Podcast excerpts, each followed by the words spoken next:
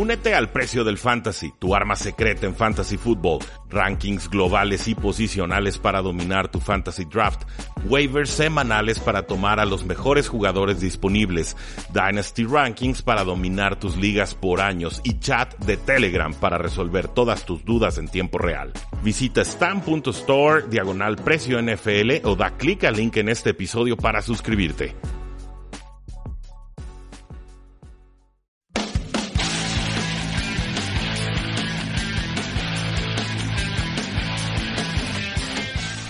Damas y caballeros, bienvenidos a una transmisión más de Tres y Fuera, donde la NFL no termina y nosotros eh, tampoco.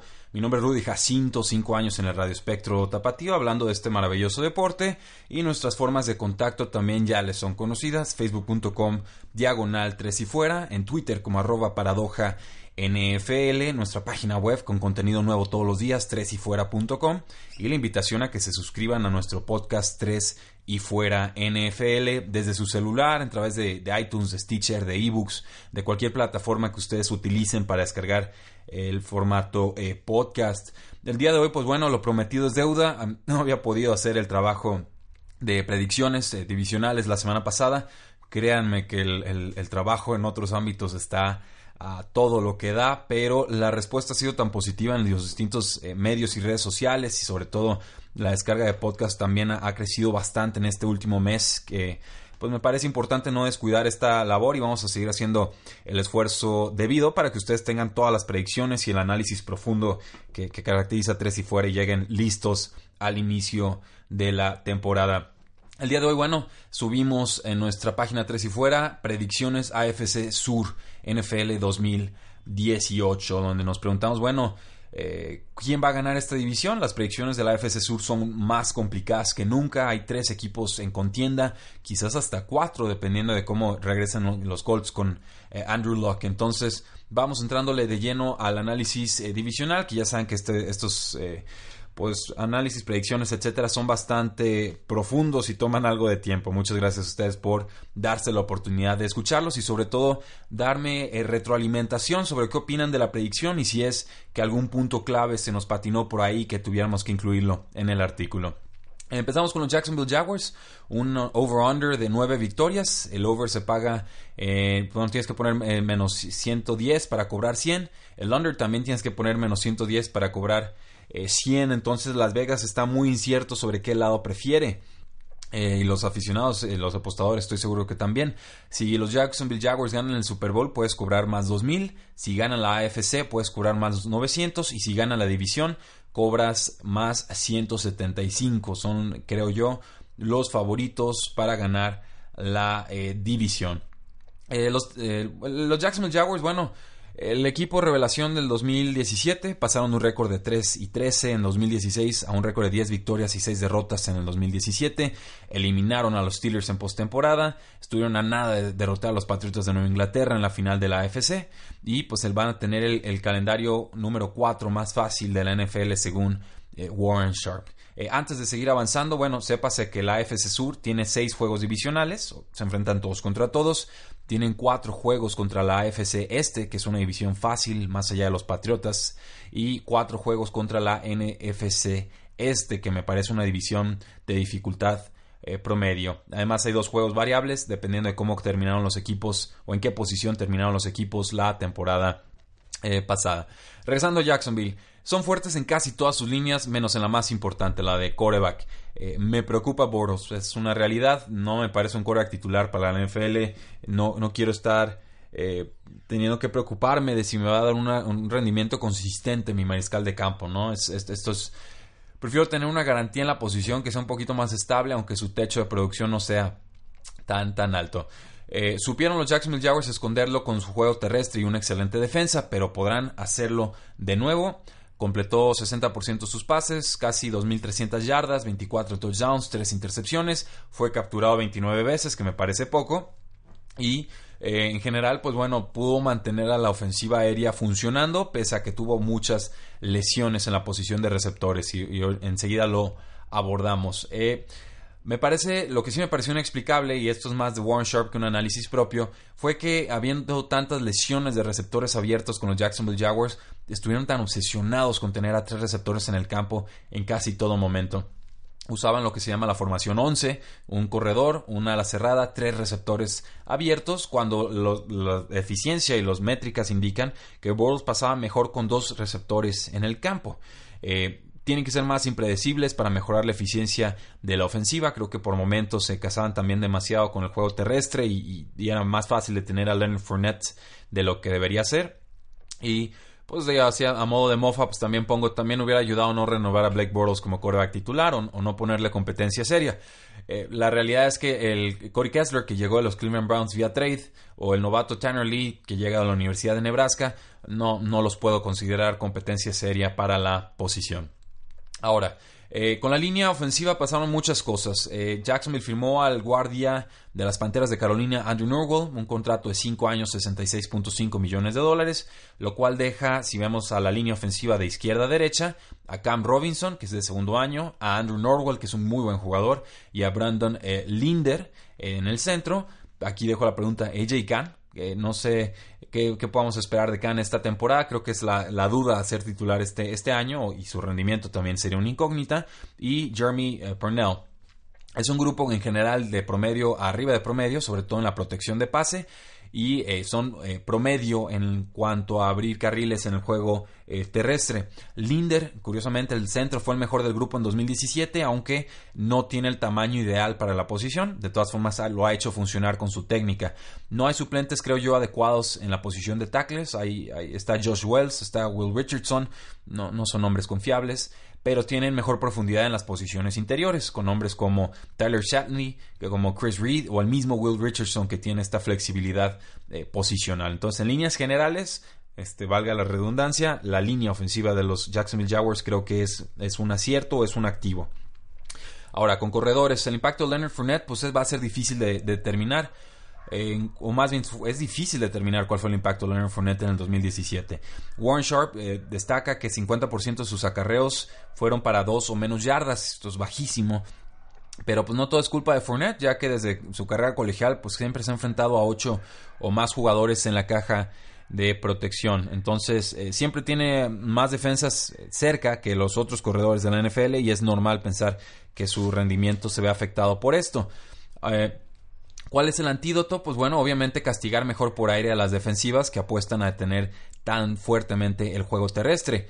Eh, creo que en la medida en la que Fournette reciba esta ayuda y las lesiones de tobillo lo respeten, va a mejorar su eficiencia porque todavía creo y mucho en su talento que me parece descomunal.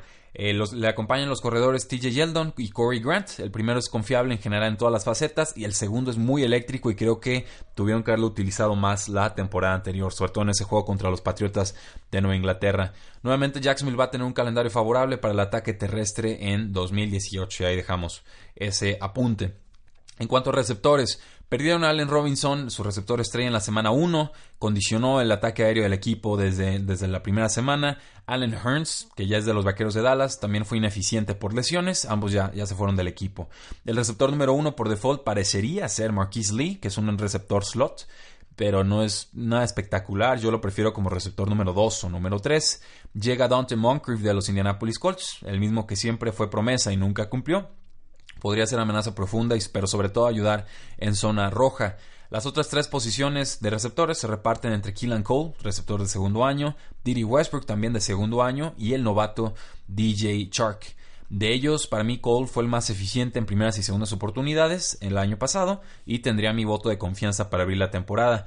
Eh, de todas formas, estaba revisando Twitter el día de hoy y parece que Diddy Westbrook fue de los que más tuvo snaps de titular en el juego 1 de pretemporada, que puede ser un buen indicador de, de a qué jugadores están cuidando los equipos para que lleguen sanos a la primera semana de acción NFL en temporada regular. Eh, en cuanto a las cerradas, llega Austin Seferian Jenkins de los Jets de Nueva York y hay reportes positivos sobre él en el training camp. Creo que puede ser una amenaza en zona roja y, lo consideraría un sleeper en fantasy football. En general, yo le disculpo muchas cosas a Austin Seferian Jenkins. Me parece un talento físico espectacular, con buenas manos y, que en general se ha ido concentrando en esto de, ser jugador profesional y ya no tener tantos problemas extra cancha. Entonces, eh, sépanlo, yo en general lo voy a defender más que otros analistas, pero eh, creo que hay una oportunidad aquí interesante para que Austin Seferian Jenkins se pueda colar a la parte baja del, top 12 de, de, alas cerradas y creo que está siendo tomado por ahí del ala cerrada número 16 o, o 17. Eh, detrás de él está Ben Koyak, que es un jugador de rol, y Niles Paul, un jugador que también me gusta de los Washington Redskins, que tiene tanto talento como lesiones y se lastima bastante. Eh, ahora, bromeo aquí como si fuera Pokémon, la defensa de Jacksonville evolucionó a Saxonville y fue el apodo que se pusieron eh, porque eran muy buenos llegando al mariscales de campo. Su diferencial de entregas de balón fue de más 10, tuvieron 40, perdón, 55 capturas de coreback en defensa, su diferencial en ese sentido fue de más 31 y eh, tuvieron más 5 en cuanto a touchdowns en equipos especiales. Lo cual, bueno, demuestra que Jacksonville ganó en muchas de las métricas claves. Fue un salto de calidad proporcional a lo que gastaron en la defensa, porque fueron el cuarto equipo que más gastó en línea defensiva y el tercero que más gastó en safeties. Entonces tenía que haber sí o sí mejoras y lo importante es que lo que gastaron se vio reflejado en el campo. En 2018 tienen a muy buenos defensive ends, Yannick Ngakwe, eh, Clay Campbell, por el centro va Marcel Darius, Avery Jones, Malik Jackson, una rotación excelente. En la posición de linebackers, un jugador que va en ascenso que se llama Miles Jack, Telvin Smith también es cumplidor. En la secundaria, el cornerback Jalen Ramsey y AJ Buye, creo que la mejor mancuerna o, dupla de cornerbacks. Y safeties, pues tenemos a Deshaun Gibson, cumplidor, y Barry Church, que, estuvo eh, un rato con los vaqueros eh, de Dallas. Eh, todos ellos, bueno, titulares importantísimos, serían casi indiscutibles en la mayoría de los equipos de la NFL.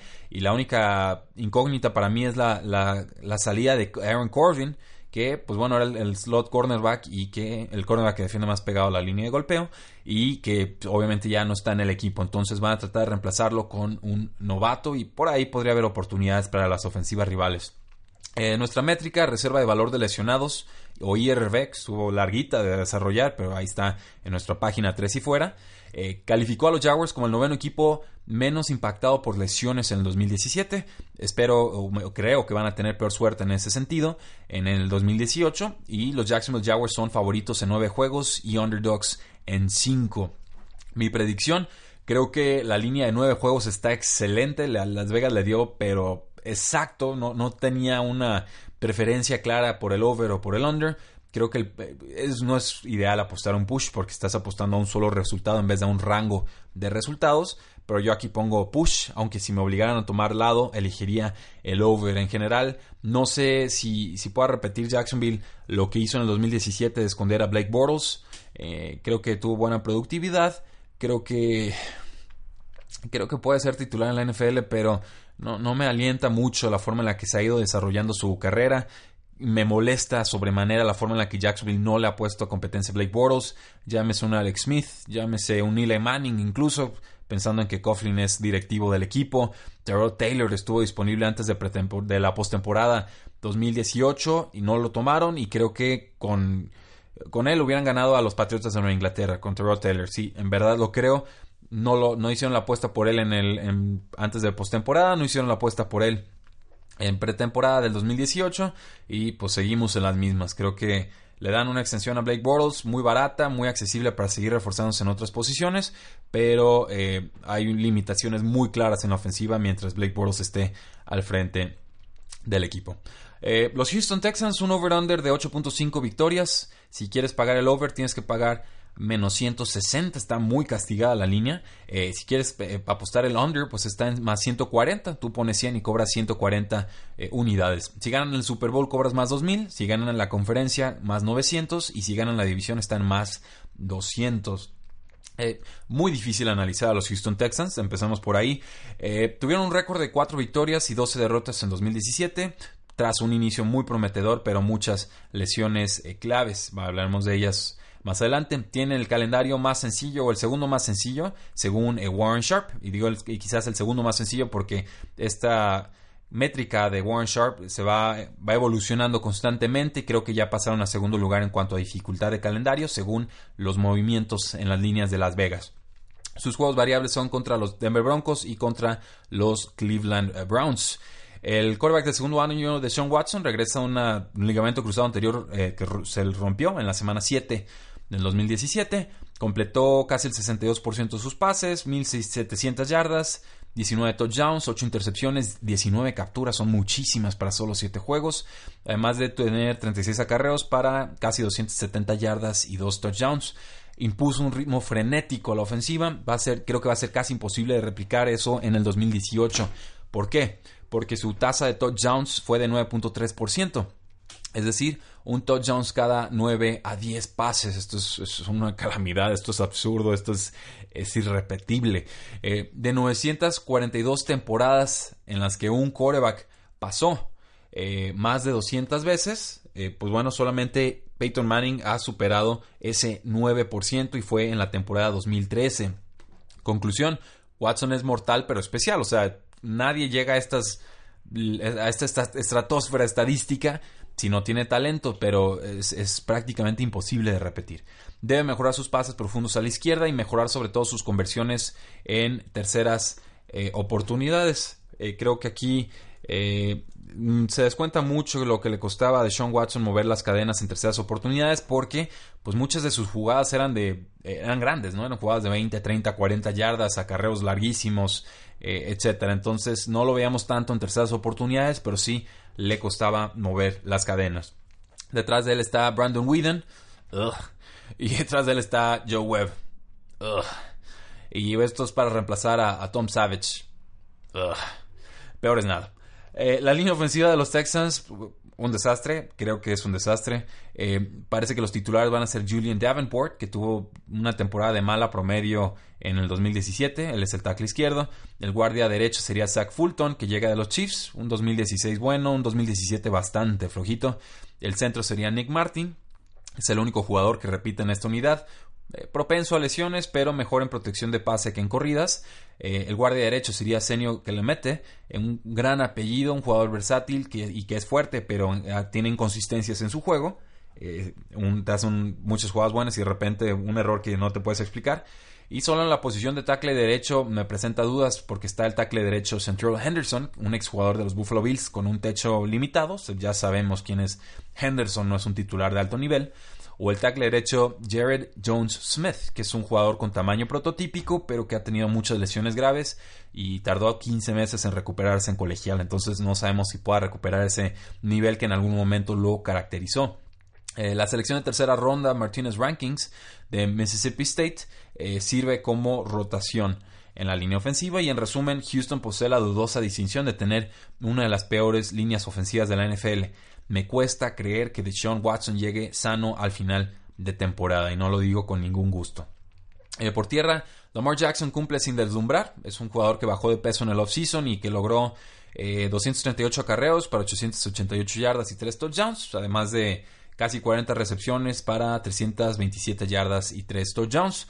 Esto, pues bueno, desafortunadamente significa que terminó con 3.7 yardas por acarreo, que es la peor cifra de su carrera, y que, eh, pero Deonte Foreman, que es el corredor de segundo año, eh, se recupera todavía de una lesión de tendón de Aquiles que sufrió en noviembre de 2017. Creo que no va a iniciar la temporada y me temo que no va a estar al 100 en todo el 2018. No se está comentando esto en los medios, pero la lesión eh, fue bastante grave y tiene un proceso de recuperación prolongado y el jugador sigue en lista PUP. Entonces, creo que Lamar Miller va a tener la oportunidad de ser el corredor titular del equipo y que es un valor para efectos de fantasy football. Alfred Blue es el corredor número 3 del equipo, pero a estas alturas ya se espera muy poca producción ofensiva de él. Por aire, eh, intimidante ofensiva aérea, Andre Hopkins, Will Fuller, un novato de cuarta ronda, Kiki Couty de Texas Tech. Hopkins atrapó casi 100 pases para 1.378 yardas, 13 touchdowns en 2017.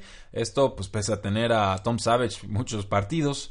Eh, y son números que pueden mejorar si Deshaun Watson se mantiene sano toda la temporada. Will Fuller también produjo de forma importante antes de que se lastimara prematuramente en la campaña. Tuvo 28 recepciones para 423 yardas y 7 touchdowns. O sea, 28 recepciones y 7 touchdowns. Un, touchdown cada 4 recepciones. Eh, les digo, son, son números eh, de, auténtico miedo. No, no se pueden repetir. en cuanto a Kiki Kauti, pues tendría que desplazar al intrascendente Braxton Miller como receptor slot.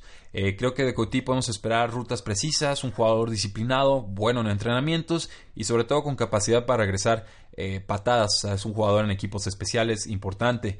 En cuanto a la cerrada, se retira por eh, conmociones. El ala cerrada CJ Un retiro prematuro que deja en situación precaria a la ofensiva. El titular tendría que ser Ryan Griffin, que es un jugador cumplidor, pero a mí me intriga más Steven Anderson, que es un jugador con una superioridad atlética bastante más notable.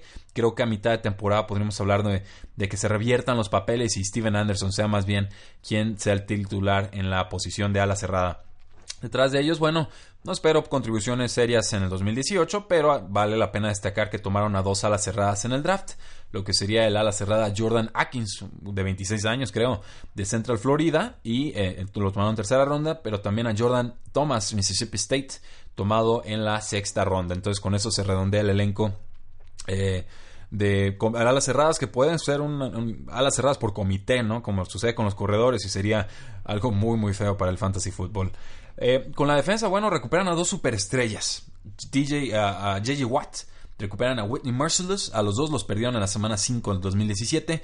El linebacker externo Jadavion Clowney aún no entrena con sus compañeros, se sigue recuperando una cirugía de rodilla, está en su año de contrato. Eh, el nose tackle DJ Reader, otro lesionado de 2017, bueno sellando carriles interiores y presionando mariscales de campo, creo que va a ser contribución importante este año. El linebacker interno Bernardrick McKinney firmó una extensión de contrato por 5 años, 50 millones de dólares, 21 de ellos garantizados, y creo que reafirma la defensiva terrestre y a diferencia de sus compañeros sí se ha mantenido sano en las temporadas recientes. En la secundaria pues intrigantes adquisiciones. El safety Tyrann Matthew de los Cardinals, el, el cornerback slot que mencionamos con los Jaguars, eh, Aaron Corbin, Colvin, eh, llega eh, a cambia de equipo y pues esto obviamente el brinco divisional debe ser molesto para los Jaguars y el safety Justin Reed de Stanford que tomaron en tercera ronda creo que puede ser una secundaria bastante bastante competente y creo que por ahí se me está escapando un nombre lo voy a buscar de inmediato porque sí sí vale la pena eh, mencionarlo y, sobre todo incluirlo en el artículo. También me sirve a modo de revisión esto de estar mencionando los nombres eh, al aire. Me estaba faltando mencionar a Kevin Johnson, el cornerback titular de los Houston Texans. Eh, un jugador bastante, bastante adecuado. Me parece, digamos, el más confiable de la secundaria en estos momentos. Los Texans tomaron su quinta opción de contrato porque fue un novato de primera ronda ha mostrado potencial, ha tenido muchas lesiones, se ha perdido 14 juegos en las últimas dos temporadas, pero eh, bueno, finalmente los Houston Texans creen en el talento de Kevin Johnson y es hora de que lo demuestre en el eh, campo. En cuanto a la defensiva a modo general, creo que eh, los Texans tienen potencial para ser una defensiva top 10 en esta liga, hasta top 5 si los jugadores se mantienen sanos. y ese es el asterisco, ¿no? Se mantendrán sanos quién sabe. Eh, nuestra métrica IRB calificó a Houston como el octavo equipo más afectado por lesiones en el 2017. Deben tener mejor suerte en el 2018 y son favoritos en nueve juegos, underdogs en cuatro. Mi predicción es el under. Eh, creo que hay demasiados jugadores importantes regresando de lesión. Creo que es válido pensar que no todos ellos volverán al 100. Y sobre todo me inquieta eh, que Deshaun Watson se pueda volver a lastimar, porque vimos la diferencia, son uno de los mejores equipos en la NFL con Deshaun Watson, pero claramente pues el peor o uno de los peores sin él. Y, no, no, el equipo no hizo suficientes movimientos para garantizarme que Watson va a estar sano esta temporada. Entonces, está difícil la línea, pero creo que estarán ganando 8 o menos juegos esta temporada. Eh, con los Tennessee Titans, un over-under de 8 victorias, el over en menos 110, el under también en menos 110. Para ganar el Super Bowl, si ganan, pues cobras más 4000. Si ganan la AFC, cobras más 1600. Si ganan la división, más 300. Eh, Tennessee, bueno, fue un equipo comodín de la AFC. Terminó con récord de 9-7 y sorprendió a los Kansas City Chiefs en playoffs, mandándolos a sus casas. Eh, tiene el séptimo calendario más fácil en la NFL según Warren Sharp, con juegos variables contra eh, Chargers y contra Ravens. Sus primeros siete duelos me parecen difíciles, sus últimos siete me parecen bastante asequibles o en general razonables, por lo cual creo que pueden tener un arranque lento y de repente se convierten en este equipo de que se pone calientito rumbo a, los playoffs, ¿no? Dicen, ah, los Tennessee Titans se, están encendiendo en el momento eh, correcto. Lo importante, bueno, que pasaron de Mike Mularkey a Mike Vrabel como head coach. Aire fresco para el equipo. ¿Por qué? Porque la ofensiva esta del Exotic Smash Mouth que tanto presumía Mularkey se volvió predecible e ineficiente por falta de creatividad táctica y estratégica. Bravo llega acompañado del coordinador ofensivo Matt LaFleur, un innovador ofensivo que eh, trabajó como eh, coach de quarterbacks con los Rams en el 2017, con Jared Goff, y con Matt Ryan en los Atlanta Falcons en 2016. Notarán que las dos fueron ofensivas espectaculares y las más anotadoras en sus respectivas temporadas. Entonces, desde ahí ya vamos bien. Aunque Marcus Mariota enfrentó el calendario número 9 más fácil contra el pase en 2017, su eficiencia en zona roja y intercepciones aumentaron eh, bastante esa temporada. Eh, de ahí en más, creo que termina con 62% de pases completados, 3.232 yardas, 13 touchdowns, 15 intercepciones, 37 capturas. Eh, ojo aquí, 60 carreros para más de 300 yardas y 5 touchdowns. Me gusta que Matt LaFleur haya prometido ser más agresivo en su diseño de jugadas explosivas y dejar que Mariota consiga más yardas por tierras. Eh, ya se quitó su protección de rodilla porque Mariota se la ha vivido lesionado en su carrera como jugador de la NFL y dicen que se ve más rápido en entrenamientos. Su suplente sería Blaine Gabbert o el novato de sexta ronda Luke Falk de Washington State. Creo que no, no espero nada de los dos. Eh, la línea ofensiva es ruda. Está el tackle izquierdo Taylor Lewan, que es el liniero ofensivo más caro de la NFL. El guardia izquierdo Quentin Spain, que es un titular de nivel bajo. El centro Ben Jones, que es adecuado bloqueando por zona. El guardia derecho Josh Klein, que es un jugador que renovaron esta offseason. Inconsistente, pero capaz. Y el tackle derecho Dennis Kelly, que es a mí me parece un jugador de reserva. Tendrían que estar buscando una mejora en esa posición. Solo perdieron al centro Brian Schwenke este offseason, aunque llegan los guardias Xavier Suafilo, un ex Texan de nivel mediocre, eh, a mi parecer, y un guardia tackle Kevin Panfile, eh, que es un ex reserva de los Tampa Bay Buccaneers. Cualquiera de estos dos, Suafilo o eh, Panfile, pueden presionar al guardia, al que, era el, left guard, el guardia izquierdo, Quinton Spain. Creo que su, su puesto puede peligrar.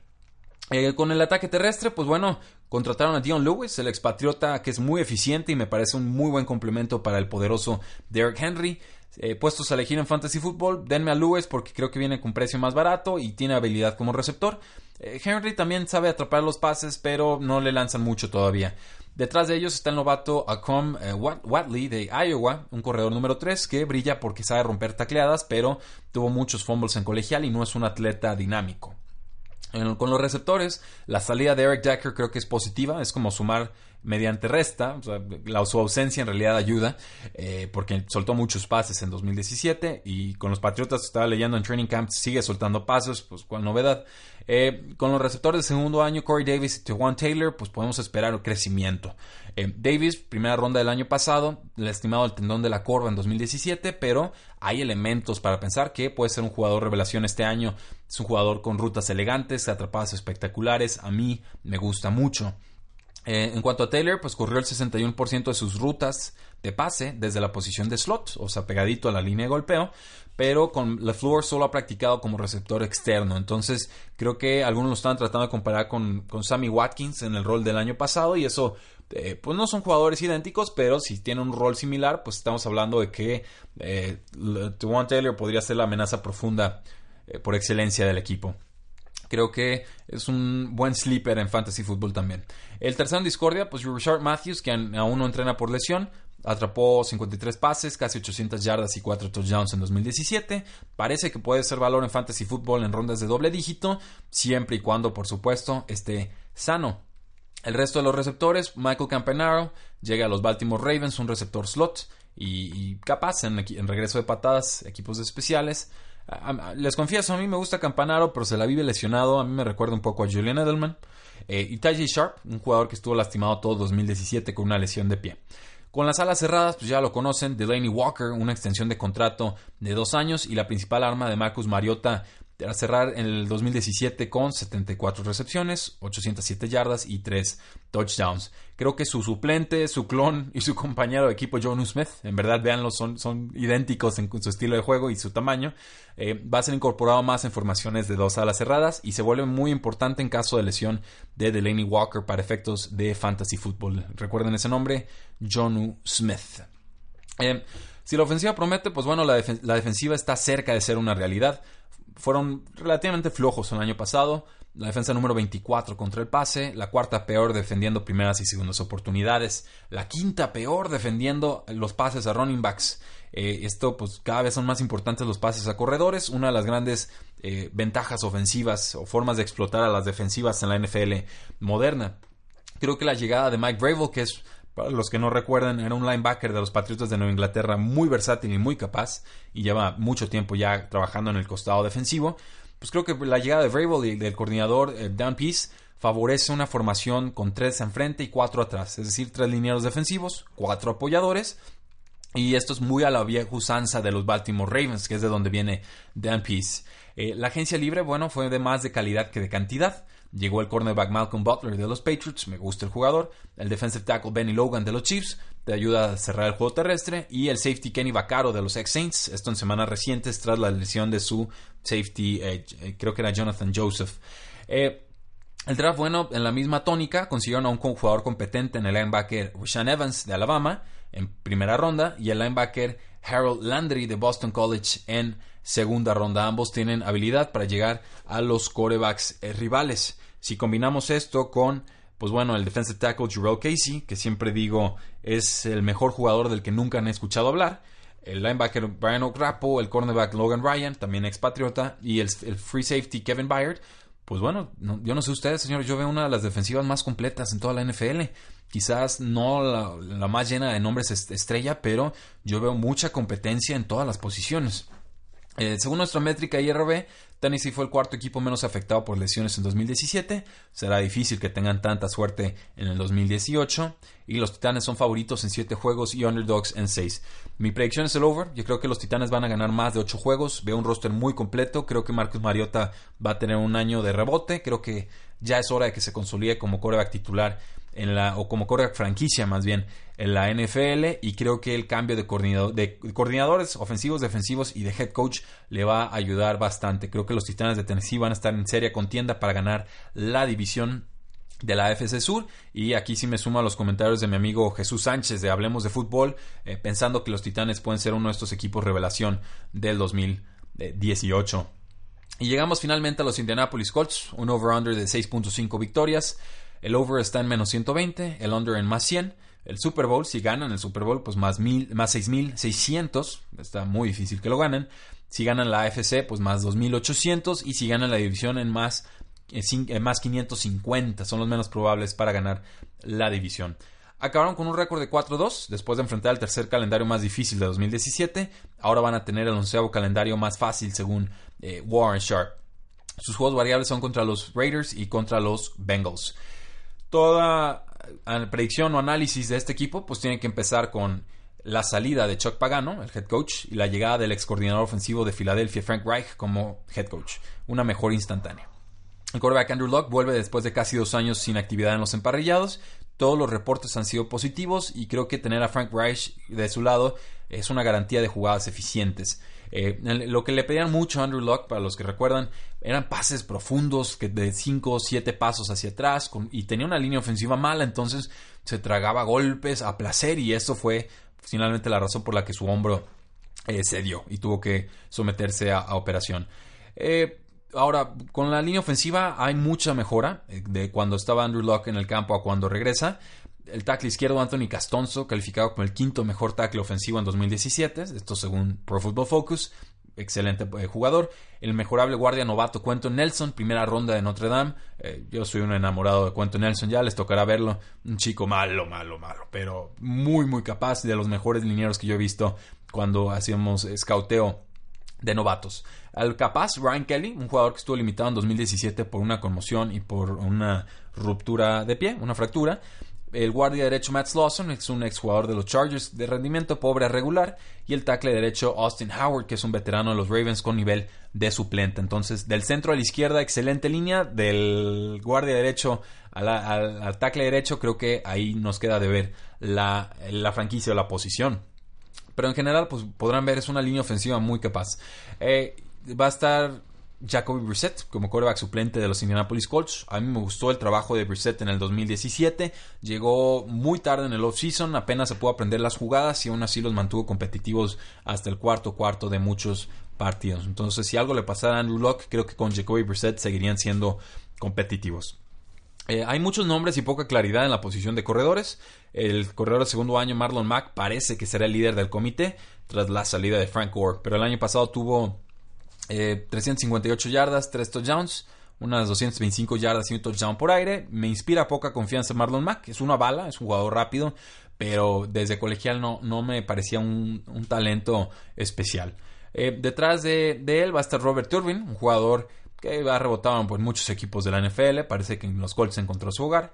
Eh, pero va a estar fuera del primer mes de acción por una suspensión, consumo de sustancias ilegales, eh, para mejora de rendimiento físico pero es especialista en zona roja, en la zona de touchdowns, y el equipo parece que no va a cortar o prescindirlo, prescindir de sus servicios. Entonces, detrás de él va a estar el novato de cuarta ronda, Nihem Himes, de North Carolina State. Me dicen que es un arma multifacética, muy ágil y, habilidoso para atrapar pases. Y Jordan Wilkins, el novato de quinta ronda que, de la Universidad de Mississippi, que también figura como fantasy sleeper por su versatilidad y las oportunidades que ha recibido entrenando con el primer equipo. Eh, Detrás de ellos están Christian Michael y Josh Ferguson. Yo no espero nada de ellos. Por aire, pues bueno, va a ser el show de T.Y. Hilton. Sigue siendo subestimado. Eh, lo pueden tomar en Fantasy Football en tercera rondas. Creo que va a superar sobradamente ese costo. Espero más de 900, 900, eh, no hombre, ojalá fueran más de 900. Espero más de 90 recepciones, 1000 yardas y 6 touchdowns eh, de su parte. En la salida de Dante Moncrief, pues le abre las puertas a Ryan Grant, el exjugador de los Redskins, a Chester Rogers o incluso a Doris Fontaine de la Universidad Northern Iowa, un jugador de sexta ronda para ocupar el puesto. Eh, Dion Kane parecía que iba a ser el receptor número 3 del equipo, otro novato que tomaron tarde los Colts, pero ruptura del ligamento cruzado anterior está fuera toda la temporada. Eh, Grant parece que ha recibido elogios de Reich y eh, parece otro valor en fantasy football y creo que es mi predicción para ser el receptor número 2 del equipo para iniciar la semana 1. En alas cerradas, bueno, llega Eric Ebron de los Detroit Lions, pero el titular va a ser sí o sí Jack Doyle, un jugador confiable que terminó con 880, pues seguimos con los cientos, 80 recepciones para 690 yardas y 4 touchdowns.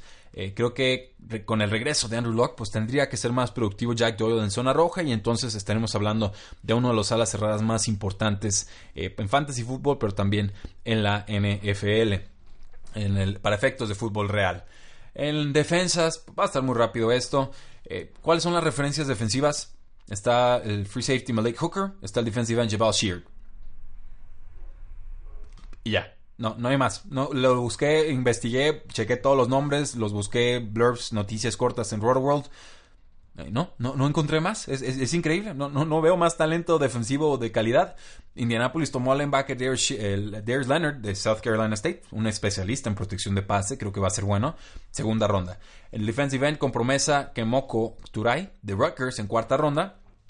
Pero eh, de ahí en más, pues no, encuentro nombres a la defensiva. Entonces, pues bueno. Los Colts fueron malos para cerrar juegos en el 2017 pero permitió, bueno, ¿por qué? Porque permitieron siete remontadas a rivales en las segundas mitades. Tuvieron más 5 en diferencial de entregas de balón, más, menos 29 en diferencial de capturas de quarterback, menos 5 en diferencial de touchdowns en equipos especiales.